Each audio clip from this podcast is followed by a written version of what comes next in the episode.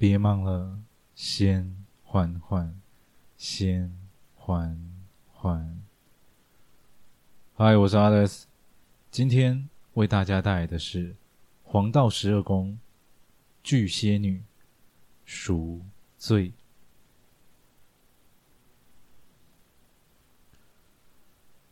林缓缓，你上哪去啊？父母亲在出殡的队伍中，朝着雨中少女大喊着：“找哥哥！”林家众人看着那缕身影，身披麻衣，轻如燕，宛如在雨水中飞舞的穿堂燕。山路崎岖，但她却是如履平地。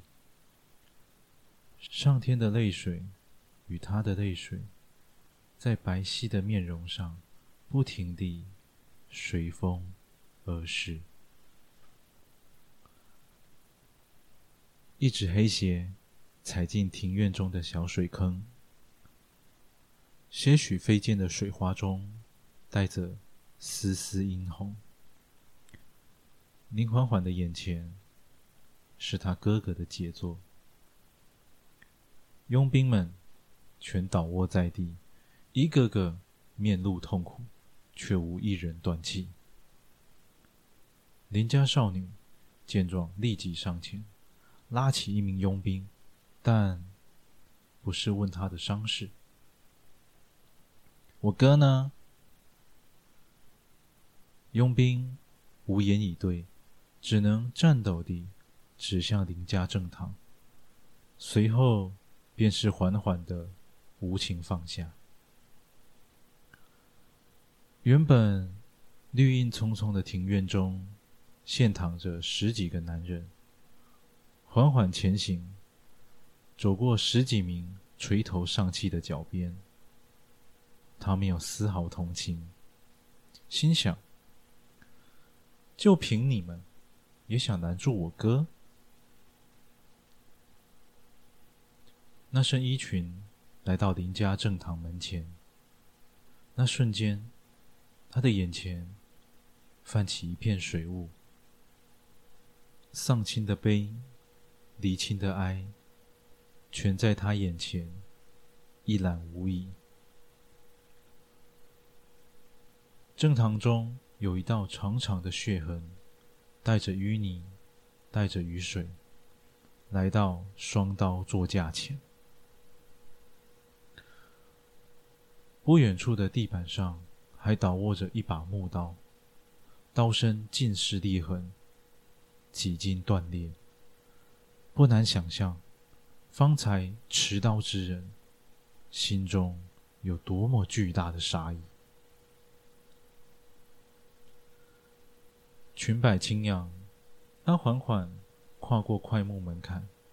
这时，一声虚弱的警告来到他的耳边：“林小姐。”缓缓止步，回眸一眼，霎时间，勉强爬起身来的佣兵们再一次地感受到那一股林家的杀气。他们不敢再拦，因为也只是徒劳无功。他踏上那一道血痕，一步一步地走向那一把传家刀。他心想：就在十分钟前，不，可能只在五分钟之前，他的兄长手持木刀。与十几名佣兵交战，杀意滔天，无一人能挡。他拖着满是鲜血的身子，走到了林家正堂前。他的痛楚，只为了一个信念：传家刀。身后的佣兵们倒卧在正堂之外，不敢再进。也不能再进。身上的麻衣校服不停地滴落着一滴又一滴的血和雨。林仁凤摇摇晃晃地来到传家刀座前，他看了看手中的木刀，不禁一脸惨笑：“你也尽力了，真是抱歉。”他拿起了较长的那一把刀，将刀置于胸口，感受刀身传来的阵阵寒意。这是他第一次拿起这把刀，救赎。人凤握刀，救赎出鞘。你们谁敢再拦，就是人头落地。此时，屋外正下着丝丝细雨，而屋内一颗又一颗白玉珍珠滴落在一把刀鞘上。方才在不知不觉中，缓缓已经将另一把传家刀涌入怀中。突然间，一声低吟声唤醒了缓缓，那声音。太熟悉了，那是他和哥哥的心肝宝贝。他连忙提刀离去，快步来到后院里，喊道：“天天！”缓缓看着天天的头顶毛发，有些许鲜血正随着雨水滑落，心想：一定是哥哥。他来跟天天道别，嘱咐他。不能跟在身后，要乖乖在家。天天，我们走。天天双眼狐疑，像是在回应着：“走，走去哪儿？”我们去找哥哥。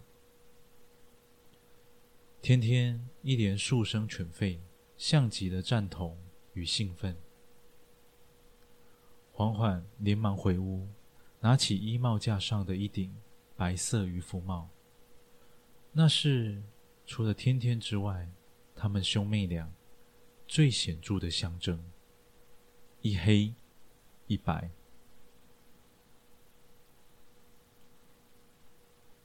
府城星空，深夜止水，缓缓收刀，赎罪入鞘。邻家少女看着那辆白色野兽迅速地消失在眼前，回头看着方才被他无情碾过的遍地家禽，不难想象那名驾车之人心狠手辣。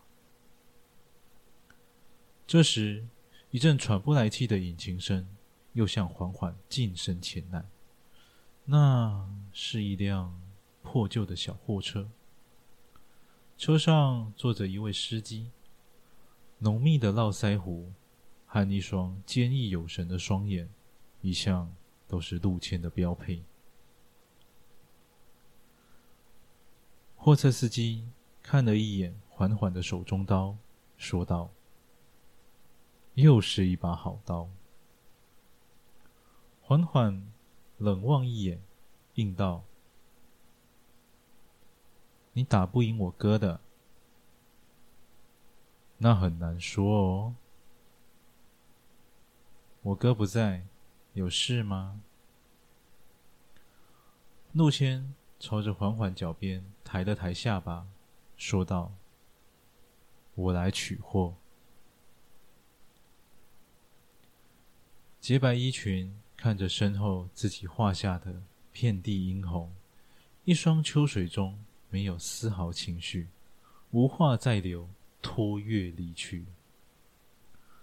当少女走下桥时，一只雪白天使窜出草丛，快步来到他的身旁，与他一同缓缓离去，消失在府城的月光之下，黑影当中。那名货车司机。刚把食材全运上车，看着少女离去的方向，呢喃道：“这一家子啊，一个比一个还要难缠。”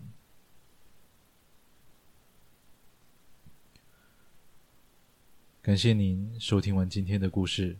倘若你也喜欢，请不要吝啬你的分享，动动手指头将缓缓分享出去，让更多的人能够听见缓缓。我是 Alex，感谢您。